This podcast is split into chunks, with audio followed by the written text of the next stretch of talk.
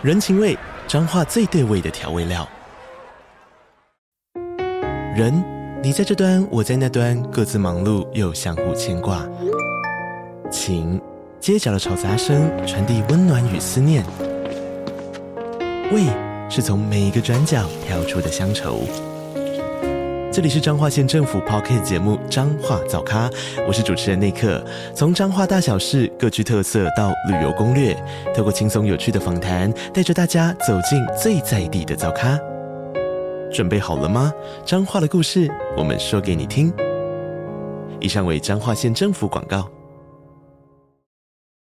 欢迎收听下班看电影，我们不是专业影评人，只是爱看电影的上班族。不但不专业，而且还很会爆雷。我是艾尔西。我是非线性，今天下班要看的电影是《天空之城》。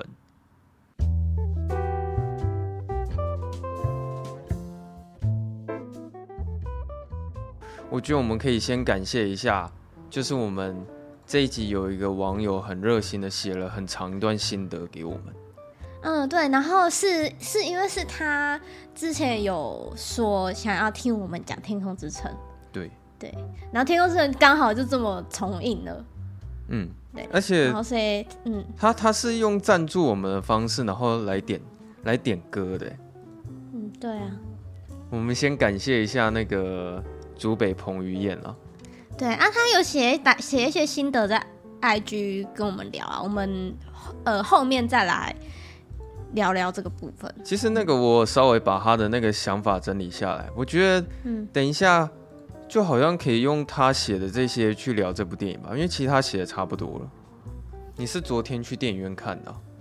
对，我昨天去电影院看了，好喜欢哦。你怎么？你小时候印象全忘差不多，对不对？我我小时候好像没有完整的，就是从头到尾看完。嗯，好像只有看过片段，所以其实我也是等于是说看一个新的一部动画的感觉。哦，我我是从小到大从来没有看过《天空之城》，嗯，就是连那片段，连那个一点片段都完全没看过那一种。嗯，可是说实在，它也蛮久的啦，它是一九八六年的电影。嗯，所以小时候，我记得我第一次接触到宫崎骏的电影，好像是好像是《龙猫》。就其实其实这部是宫崎骏的第二部导的长篇的那个。动画电影啊，嗯，第一部是那个《风之谷》，嗯。嗯，哎、欸，可是它是那个吉普力的第一部作品呢、啊？对，是吉普力的第一部，可是宫崎骏的话算算是第二部，哦、嗯，对啊，然后是一九八六年，你刚刚讲一九八六年的电影，我想要直接念一下他在各大网站的评分，嗯，他在他在 IMDB 上面是八颗星。然后在烂番茄是百分之九十六的喜欢程度，可是只有二十六位影评人去评分。嗯，然后 Metacritic 上面是七十八分，在雅虎上面是四点二颗星。然后雅虎的网友去看的人非常的少，目前我只有看到有三个人在那边留言。嗯，然后全部都是五颗星啊，那我我全部念完好了，我三个一起念。他们给五颗星，他们说纪念一下首次上映，错过太可惜了，非常喜欢这部作品。我是觉得我很幸运的是，我是从电影院第一次欣赏这部电影了，嗯，就是那个观影体验其实还蛮棒的，应该蛮多人第一次体验这部电影应该是从电视了，嗯，所以那个有上映的话是真的可以去看一下。然后有人说很经典的一个动画片。非常值得去戏院朝圣。然后有人说，这部电影多数主要角色都很讨喜，对话起来相当有幽默感，而且节奏很好。在剧本上显然是把全部的创意都加进了这部作品。而机体与角色设计方面真的很有宫崎骏的风格，看着看着就会想起其他的作品来。《天空之城》还有一个必须要提的就是主题曲，那个旋律简直比作品还要有名。久石让有够神，在陆陆时期的动画真的是，真的光是画面就有一种令人怀念的感觉，能在大荧幕看好爽。好，他说九十让很神啊，我我觉得，我觉得久石让应该算是那个吉普力世界里面的汉斯季默。哎、欸，可以这么说。对啊，他像有一些动作片的、啊、热血的、啊、感人的啊，其实那些类型他他都会谱，而且我都做的不错。我我刚才在 YouTube 上查，就是那个那个演奏会，嗯，欸、很感动哎，就是。有有合唱团版本跟交响乐版本，然后合唱团版本好感人哦。哦，你说九十让的那个合唱团版本？对对对，然后九十让是自己亲自下去指挥。哦，对对，我知道那个，那个我看过蛮多遍的。嗯，对啊，很感人呢。可是我觉得以十一年前的那个规模来说很大哎。嗯，你看的那个影片是有好几百个小学生的合唱团在那边一起唱的那那一版。就是就是一开始先是小朋友，然后到大概前面一点点就是开始有大人这样。哦，对对对，然后再慢慢加入乐器，然后整个磅礴起来，然后最后大家一起大合唱。哦，哇，真的很感动。啊，我我好想现场看哦。你改天可以去看一下那个魔法公主那一段。我记、哦、我记得我之前好像有给你看过，他那一段也是蛮精彩的。嗯、然后他那个演奏会结束的时候，宫崎骏整个泛泪，然后拿着一束花。走到了台前，然后交给献花对对，哇，好感动哦！然后全场的人一直在鼓掌，然后久石让也在泛泪，这样子。嗯，只不过有点可惜，宫崎骏比较后期的作品知名度好像就没有像以前那么那么热烈了。对啊，嗯、然后我看完的时候，我是有有一种出乎预料的喜欢吧，因为我是没有想到会这么好看了。嗯、我想说它是。一九八六年的电影，所以我自己在看的时候就觉得不会要求太多啊什么的。嗯，可是现在看的时候，我觉得，呃，它可能画质有修复过的关系啊，所以，嗯，其实它里面有很多的画风的设计都已经算很前卫了，它只是需要画质稍微再修复一下，用现在这个年代的角度去看，我还是觉得蛮厉害的。然后。因为我想要讲的一些新的，我想要从那位网友的想法开始讲。那个彭于晏他说，他有九点啊，然后我稍微整理过一下，然后顺序我稍微排过，就是大概我用我理解方式表达一下他的想法。他第一点他是讲说，在片头，在片头的时候，靠北那个车声音好大声。嗯，我听到了。他说：“这部电影在片头的时候，那个歌曲啊，在播放那个画面，其实他发现有交代很多有关于那个天空之城之前的历史，可是他嗯，居然忘了这一点。嗯、但是其实我自己在看那一段的时候，可能是因为我第一次看的关系，所以我没有想那么多。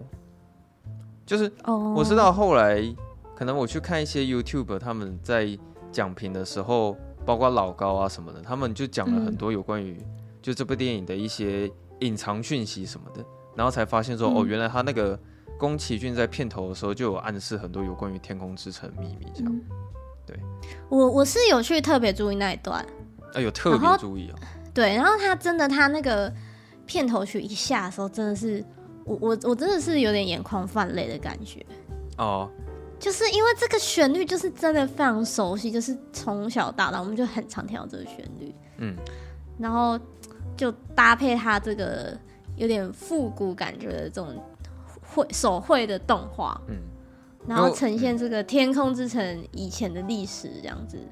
我听到那个旋律的时候，看看看那个，然后看那个女主角慢慢从天空中这样子掉下来，哦，就嗯，那个画面的整个感觉。我那时候听到那个旋律的时候，我也有泛泪啊，但是那个原因我前几天有跟你讲过了。哦，oh, 好，对，刚好目前就是跟这首歌有一些接触，这样。嗯、然后他第二点是想要讲说，虽然它是一九八六年的电影，但是画面完全不会过时。对，嗯啊、这这一点我是觉得蛮蛮认同的、啊。其实它里面有很多，呃，很多的想法，其实好像都有预言成功吧，应该是这样讲。嗯，就是我觉得。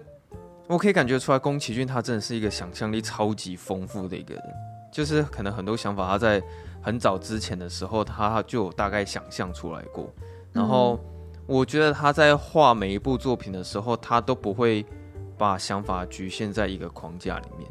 像你可能会在天空之城看到里面的很多设定啊，像它里面飞机的造型就有好好几种，海盗的飞机，然后政府的飞机，然后甚至是有很多不一样的场地啊，像里面的那个矿场，然后还有一次他们跑到那个地下道的时候，他们有进入到一个石头的世界，嗯，会发亮的石头，对对对，就是我是想要讲说，其实宫崎骏他。想象力非常非常丰富啊！就是我在看的时候，我是真的可以感觉到说他在写故事的时候完全不会被局限在一个框架里面。嗯，对啊。然后彭于晏的第三点，他是说，哦，人物的个性随着剧情的推演，就是很自然的在观众就建立起那个那个感觉。嗯，但我是觉得这部电影的卖点就是在人物的个性了，然后尤其是。嗯男女主角跟那个老太太应该是最讨喜的。哦，那个老太太本来还想说她是反派。哦，对，你前面可能会有点讨厌她。对，前面会觉得说，哎、欸，她干嘛这样？为什么就是要抢女主角的那颗宝石？对。然后后来发现说，其实他们就是也是就没有那么坏啦。虽然他们可能会做一点点小聪明、小坏事，可能会偷一点小东西，但其实他们本质不是那么坏的坏人。嗯。就是我在我看到后面的时候，我发现大部分角色我都还蛮喜欢的啊。你知道，甚至就连反派我都觉得他塑造的蛮成功的。你说那个、那个、那个叫什么名字啊？穆斯卡。穆斯对穆斯卡。对啊，就是以反派的设定来说，我觉得他也写的还不错。对，非常的反派。然后彭于晏的第四点，他是讲说，哦，这个我蛮认同的。他觉得。里面的男主角巴鲁，他根本就是极限体能王，他那个指力跟核心都很强。哇，他是那个攀岩的高手。其实我那时候在看的时候，我一直在想这件事情，就是对我也在看这个我想的事情。做出了很多那种不符合人体工学的那种超极限动作，你知道吗？其实那个，也许在一九八六年的时候，宫崎骏笔下就有一个汤姆克鲁斯。只是，我是觉得蛮像的啊。他里面做出来的事情跟汤姆克鲁斯还还颇神似的，你知道吗？比如说他会从一个地方然后跳得很远，然后最后一定要抓着那个边缘，差点掉下去又掉不下去这样子。然后差点掉下去又掉不下去。对啊，然后那个宫崎骏有给他加一个设定，是说他的那个他那一颗头啊，比石头还要硬。嗯，所以哦，好像而且还提了大概两三次这件事情。啊，对，虽然这不太合理，但是观众在看的时候是非常容易可以接受的。嗯哈，然后第五点，呃，他觉得他现在在看这部电影的时候，他会觉得有一些地方他讲的不够完整，比如说男女主角互相信任的建立，他觉得还不够。可是我觉得。他们彼此之间的信任的建立还蛮完整的啊。嗯，因为女主角她就是掉下来嘛，然后她睁开眼，第一个遇到人就是那个巴鲁。嗯，然后巴鲁他也无依无靠，然后又遇见这个神奇的少女。我觉得他们是有有慢慢在建立他们的感情啊，但是我觉得最重要的是他们两个都是非常纯真的代表。因为其实我觉得信任这件事情，从女主角她第一次醒来的时候就可以完整的建立好，因为她很确定说她被救啊。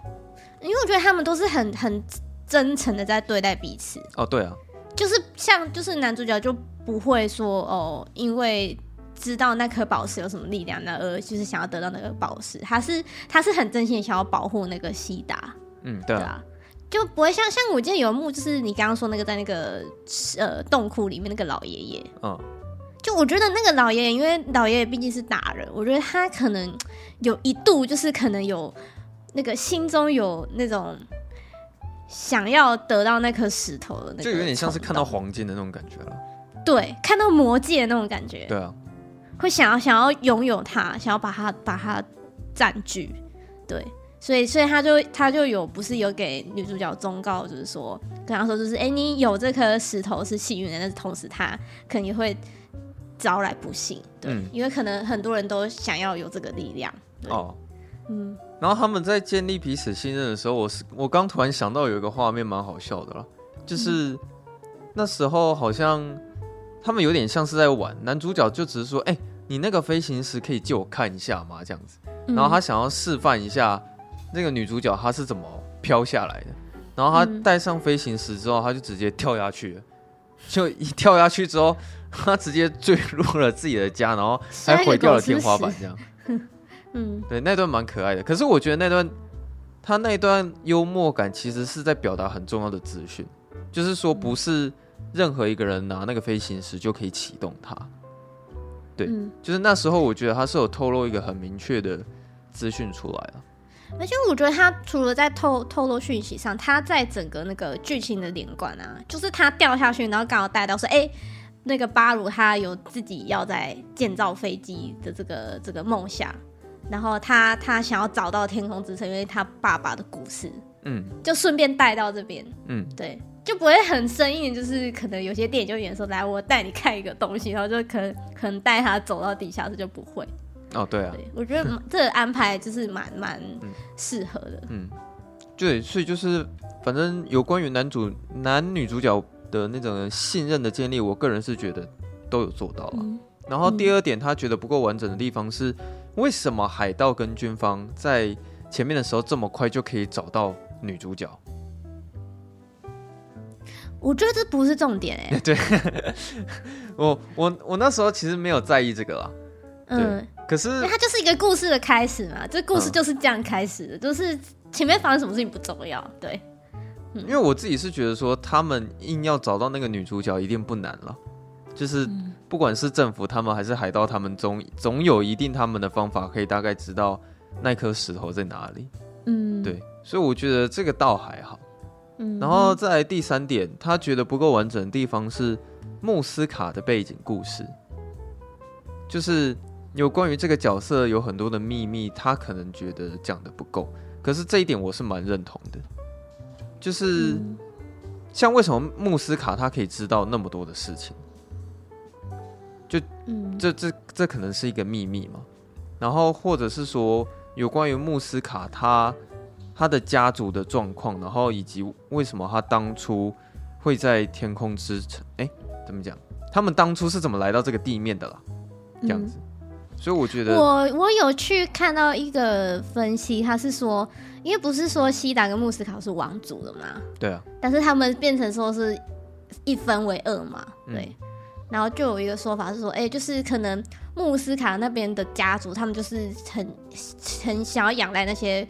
科技的东西，嗯，对，然后想要掌握科技，然后想要就是掌握就是一个国家或是一个世界，哦、然后西达他们家族那边就比比比较偏向说我们要就是呃爱惜我们的大地，嗯，我们要就是爱护大自然，崇尚自然这样子，所以这个宝石绝对不可以让那些想要利用这个科技做坏事的人拿到，嗯。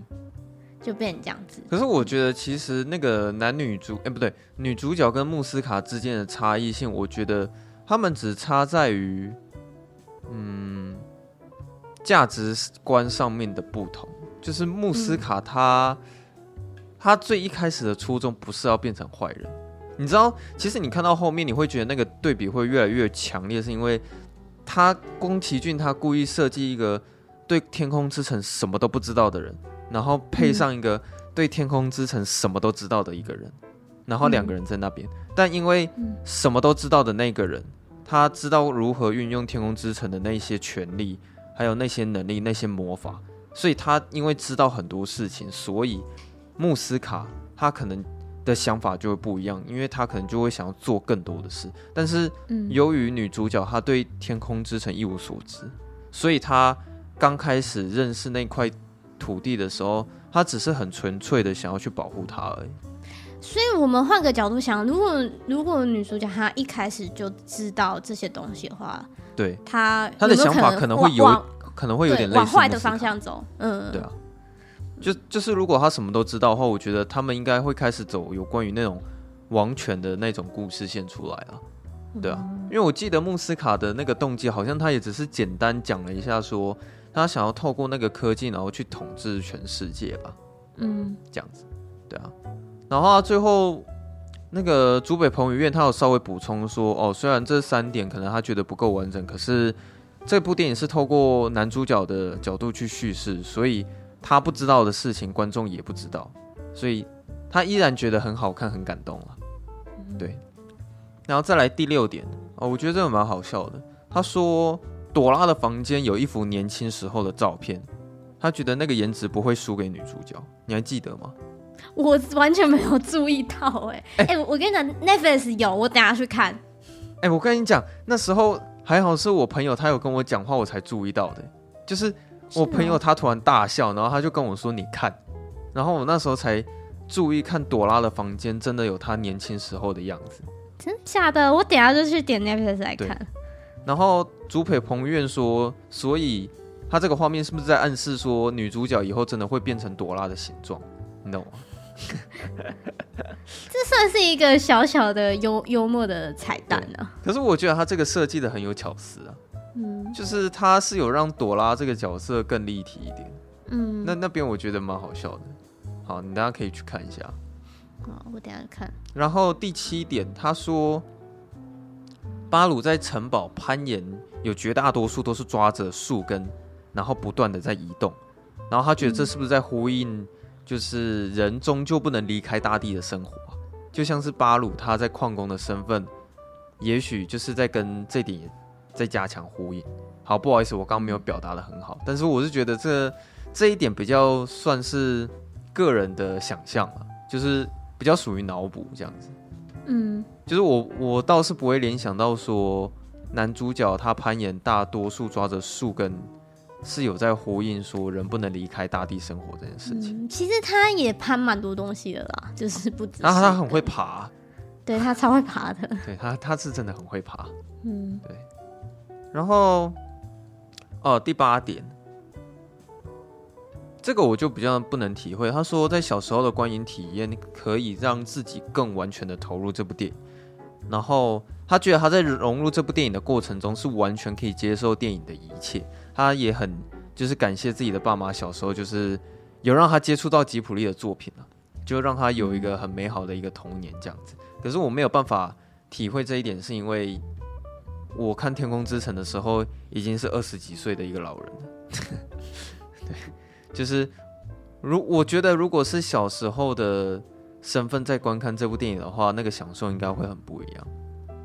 嗯，你不觉得其实长大之后看什么都会想很多吗？因为即使《天空之城》它很明显是拍给小孩子看的东西，嗯，但是你身为大人，你就是还是会在那边猜测说，哦，呃，尤其是后面一堆军队入侵天空之城，可能就是在代表人类的邪恶啊，嗯，然后可能人类的人性面很丑陋啊什么之类的。对，但是小时候你不会去想这些东西啊。但我觉得宫崎骏他在讲这些故事的时候，他一定不只是只想讲给小孩听的。对对对对对，他一定还是有会想要透过这个动画讲一些他想讲的。嗯，对啊。可是我觉得，嗯，《天空之城》对小孩子来说算是比较好理解的，因为像《魔法公主》跟《神隐少女》，我就觉得那个门槛可能会比较高一点。对啊，嗯，对，因为像《神隐少女》，它其实有点牵扯到那个资本主义社会的那个那那种社会形态了。而且我觉得无脸男会吓到小朋友。我小时候看好像觉得还好，还有那个魔法魔法公主那个、啊、那个什么以世主哦，那个那个有一段也我我也觉得有点恶心呢。哦哦哦，嗯，对了，他其实没有讲直接一点，他的电影票房可以那么高，是因为。他的作品南瓜的年龄层非常广泛，嗯，对，就是也许可能从五岁到五十岁的人在看他的作品的时候都会觉得很喜欢这样子，嗯，对啊。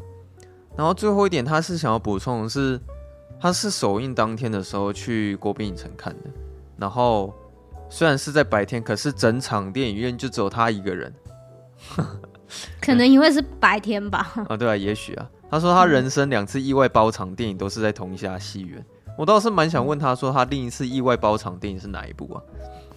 对啊，可是我觉得这也不意外啦，因为我当时候去看在电影院看《龙猫》的时候，里面电影院的人数也是蛮少的。嗯，可是我觉得这都是一种纪念价值啊，因为它可能都已经是三十几年前的一个东西了，这样子。我真的觉得大家有时间可以去电影院看一下，因为虽然说呃 Netflix 有这一部，然后坦白说你你这一部你如果你真的要看，你很容易可以找到网络上有一些资源呐，就很多彩蛋解析啦，对，就蛮容易可以看得到。但是我觉得，毕竟他下一次要在大荧幕再重新上映，就也不知道你要等到几年，所以有机会的话，我觉得真的可以去电影院，就是用。大荧幕享受享受这部电影。嗯，对啊。然后他的想法全部大概就是这样子。然后，嗯，接下来我是想要补充一些其他我自己想要讲的一些小想法。像我会想要特别提出来的，反而是朵拉那个角色。就是刚刚我讲过，他前面可能你会不太喜欢他了，但是我觉得他第一次会让观众觉得可爱，是他绑架。男主角的时候，嗯，我很喜欢那一场戏，因为他那时候绑架男主角，他就直接呛他说：“你连一个女人都保护不了，你算什么男人？”这样，嗯，然后他就开始讲说：“啊，我跟你讲啦，你那个女生哈，她一定是被威胁，所以逼不得已讲讲谎话骗你的啦。为什么？因为我也是过来人啊，你以为我没有年轻过？”欸、那一段真的很好笑哎，因为他他讲的那些话太太赤裸了，就基本上所有的事实都跟这老奶奶讲的一模一样。因为他讲话的气势，感觉出来他好像以前真的长得很正，然后有 逼不得已要拯救另一半，然后呃就就会去说谎，然后去保护他之类的。确实是，大家去看他房间那张照片。哦，对啊。嗯，所以我，我我觉得我是从那那个时候开始，就是喜欢海盗那一群人这样。然后他其实一开始也没有那么快去信任男主角，他只是觉得说，哎、欸，如果带着男主角，到时候那西达他应该会比较听话一点。就其实他一开始的想法也是有一点点不那么纯正啊。对，对嗯，嗯。然后再来是，我觉得他是不是有很多的那个妈宝？因为尤其是下面的海盗，哦、他们都妈妈，对他们不太像是很。很粗暴的男人，你知道吗？他们还蛮懦弱的，嗯，因为他们只要遇到挫折，他们就会大喊妈妈这样子，我就觉得蛮可爱的，啊嗯。对，然后再来是老奶奶，她中途有一段是，你还记不记得那个西达跟男主角他们好像在晚上的时候，哦，他在偷听他们讲话。哦，对对对，他们有一有一场仿佛铁达尼号的浪漫对话，结果老奶奶在床上偷听他们所有的对话，这样。对。然后就在好像是女主角有稍微带到一点点有关于朵拉的好话的时候，她就突然眼睛一亮了，你知道吗？她本来要睡了。嗯，嗯对。哎，在讲我啊？对对对对。然后后来那个事情就突然很突然又又继续发生了，这样子。嗯。就我觉得对于朵拉那个角色，会大概会有这些想法了，这样。嗯。然后再来，我想要讲的是，我真的觉得宫崎骏他都是在用同一批的演员。你有发现这件事情吗？像朵拉，像那个老奶奶在《天空之城》是饰演朵拉，然后她在《神隐少女》里面是饰演汤婆婆。哦，对，你说就是有一点点她的作品，其他作品的角色的影子。那个画风太像了，对。然后没有，你真的是可以想象说，可能宫崎骏有固定的这一个演员，然后他只是。你知道他换了一部电影，他当然就会会换一个造型嘛，然后可能年龄也不一样，就像是我有在《天空之城》里面看到锅炉爷爷，你有看到吗？哦，有点像，有点像。到最后还有看到你，你有看到波妞吗？哎、欸，有点像，有点像，对不对？你知道我在讲谁吧？对，然后再来是它里面女主角的那个画风也是有有一点点相似了，就是我觉得他一直都有保持自己的画风在里面，嗯、所以我在看的时候会觉得他好像从很早之前。就固定会用同一批演员，好，然后再来是，我觉得他的作品里面好像都会看到有关于蒸汽朋克的元素，你有发现吗？嗯，有，还有飞机的元素。他好像蛮喜欢这个东西的，这可能跟他的那个出生背景有很大的关系。嗯，呃，因为他小时候他爸爸好像是在制造飞机的，就在二战的时候。嗯。对，所以他受这个影响蛮大的，所以你会看到他的作品很多飞机的东西，或是跟反战有关的东西。其实你知道，就经历过那一段吗？就反而蒸汽朋克，我现在看会觉得更新鲜，就是现在可以看到蒸汽朋克的作品也不算多数了。嗯，对啊，我觉得我好像还蛮喜欢那种风格的。嗯、然后再来是哦，我想要讲，我其实我整部电影里面最喜欢的一段啊，是中间铁人复活的那一场戏。哦，哎，你知道，其实我在看看完的时候，我真的有一个想法是说，我真的怀疑宫崎骏他是不是很喜欢动作片呢？因为他的蛮多作品里面都有涵盖大量的大场面，还有飞车追逐戏，或者是有一些动作场面之类的爆破。对啊，而且我是没想到说他在很老早《天空之城》那时候，他就有这么多的大场面。你看，就像包括他开头不是。海盗他，哦、他们他对他枪战，然后还有他们在火车上面的追逐戏，嗯，对，然后你刚刚说就是有很多的爆破嘛，然后包括就是中间铁人复活的那一场，我觉得我自己在看的时候还蛮热血的，嗯，就是是没想到说哦，原来他在那么早之前的时候就已经会涵盖很多动作场面在里面，这样。那、嗯、我想要讲讲的是啊，你不觉得那个铁人又很像宫崎骏的某一个角色吗？铁人，对，他很像某一个角色的设定。谁？你要猜猜看吗？铁人，他有什么作品？他很像《神隐少女》里面某一个角色。哈？你你自己想啊，铁人，铁人，他复活的时候，他是不是一直在追着女主角？所以是无脸男哦。对。然后你有没有发现，铁人他在追逐女主角的过程中，他的破坏力非常强大。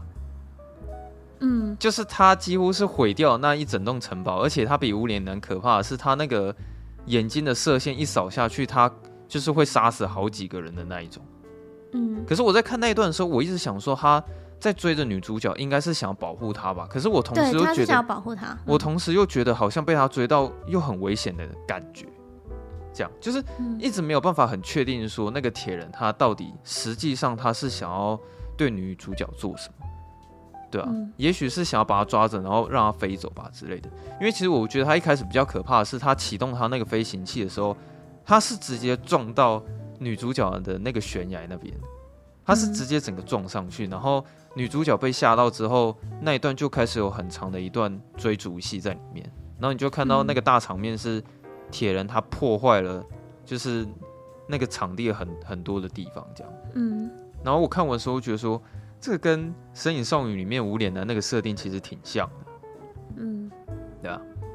然后最后一点是，我是觉得我那时候也有在我跟朋友讨论说，有关于《天空之城》的秘密，我们依然都觉得他多讲一点好像会比较加分。就是虽然说再稍微透露一些啊，因为我觉得《天空之城》你会好奇的点太多了。就是我觉得这可能是宫崎骏他。把天空之城画的很成功的地方，就是他其实有很多的轮廓跟它的里面的设定都非常的清楚，然后你会更好奇，就是天空之城的由来是什么，然后那个飞行石有什么能力，然后包括他以前上面为什么就只有王族的人会在上面，然后就包括我还有一个疑问是，最后的那个毁灭咒语到底是怎么回事？因为其实那个毁灭咒语我在看的时候，它。它比比较，它其实不像毁灭，它对我来说比较像是重生，嗯、就是它把天空之城最外层的那一那一层全部都脱落，可是它剩下树树根的那一层，就它展现的是天空之城最漂亮的那一面，这样。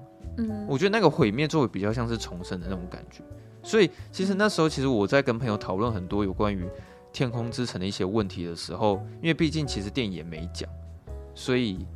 他呃，你看完的时候也没有什么好讨论的这样子。不过我们都觉得说这个不会影响观影体验了。对，只是如果你愿意再讲更多一点有关于天空之城秘密的话，我觉得是有加分的。嗯，对啊。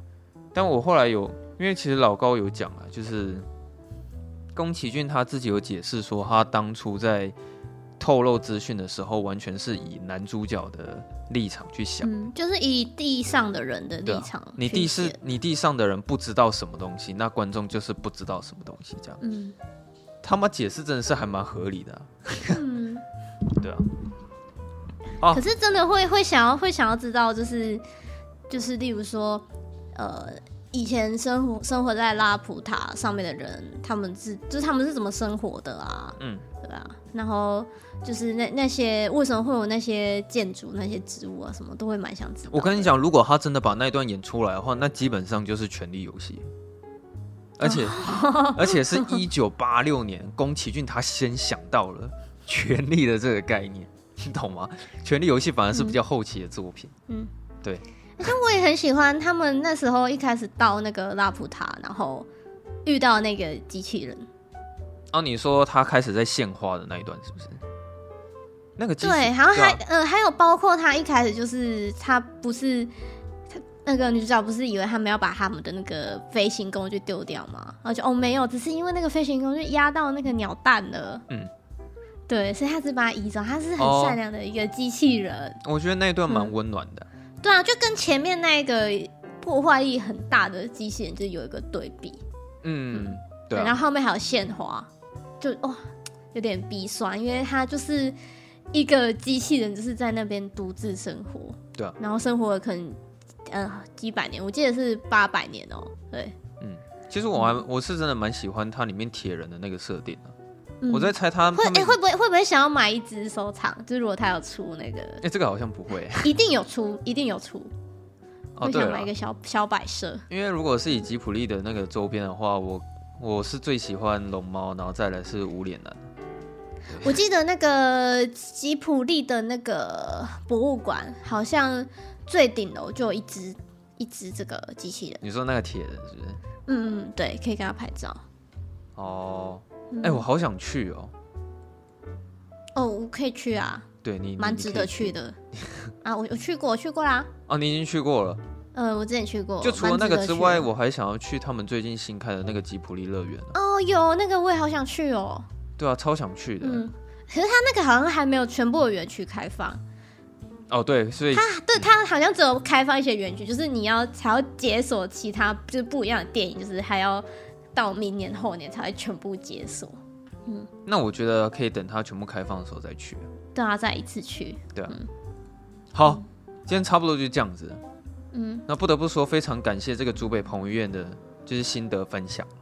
嗯，就是我觉得如果之后有观众有想要特特别跟我们分享什么电影相关的心得的话，可以直接私讯我们，然后我会尽量用我的理解方式，然后去表达你的想法。在我们的节目里面这样子，嗯，对啊，对啊，真的是很经典的一部作品啊！看完真的是，嗯，很喜欢。对啊，我自己也是蛮喜欢的。嗯，然后最后可以讲一下宫崎骏的新作啊，啊，不不不不，新作品不是新作，嗯，就是他好像二零二三年他要推出《你想要过怎样的人生》。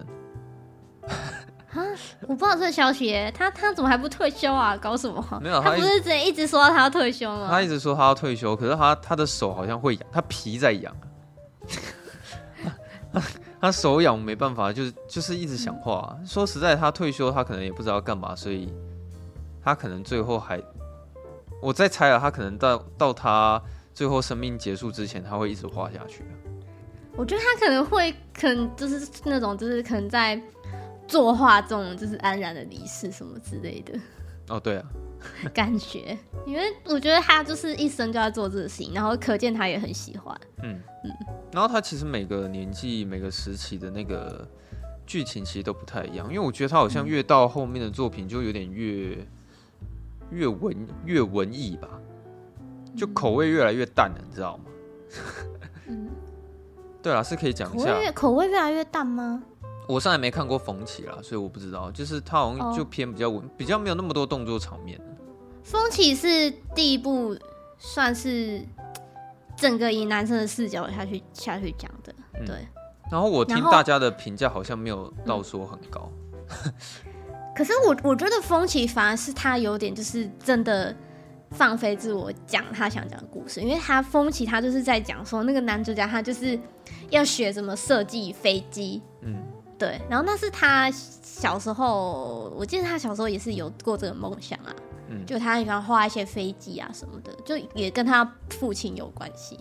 哦、嗯，对，好，那然后，然后，然后，然后风起，我也是印象中记得是唯一一部就是有那种很明显的暗示男女主角有过性关系。哦，真的吗？对，它里面有展现这一段，因为他们就是结婚，然后对。哦、如果我没有记错的话，因为这是风起也是好几年前的嘛。唯一一部就是可能有稍微提到性关系，就是很他就是很你大人看你就是很明显知道，就是他当然不会演出来，但就是你就知道、嗯、我知道我知道那个对对对，嗯。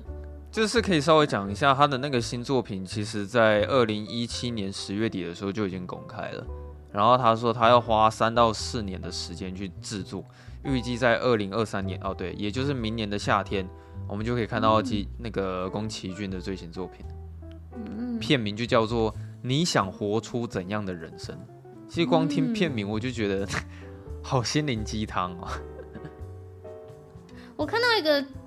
报道他是说纽纽约时报问宫崎骏说，你为什么要取这个片名这样子？然后你知道宫崎骏回答什么吗？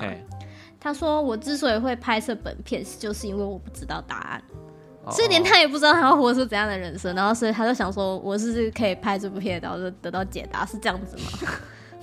哦，好吧，嗯、我看一下，他现在已经哦八十一岁了，嗯，对他现在已经八十一岁。怎么让我有点想到电影界里面的那个克林斯维特，也是活到老拍到老。他到八十八岁好像都还在拍片呢。觉得这些人都，他们都是传奇性的人物啊。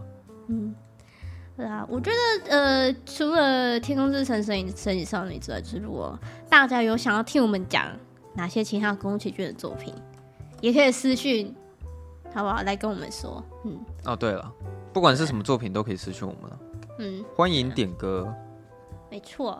好，那今天就这样吧。好，那我们今天就差不多这样子。好，那如果大家喜欢我们节目的话呢，欢迎到 Apple Podcast 帮我们五星评分一下，然后也可以留下你的评论，然后呃分享出去，让大家都可以一起下班看电影。然后也。欢迎大家使用赞助的功能，就是我们最后还是想要感谢一下朱北鹏医院的赞助，然后还有你愿意分享你的心得给我们这样子。嗯、那如果你想跟我们聊天的话，随时都可以私讯，只要我有看到，我们都一定会回复你。好，嗯哼，那我们就下周四下班见。对，下周四下班见了，拜拜，拜拜。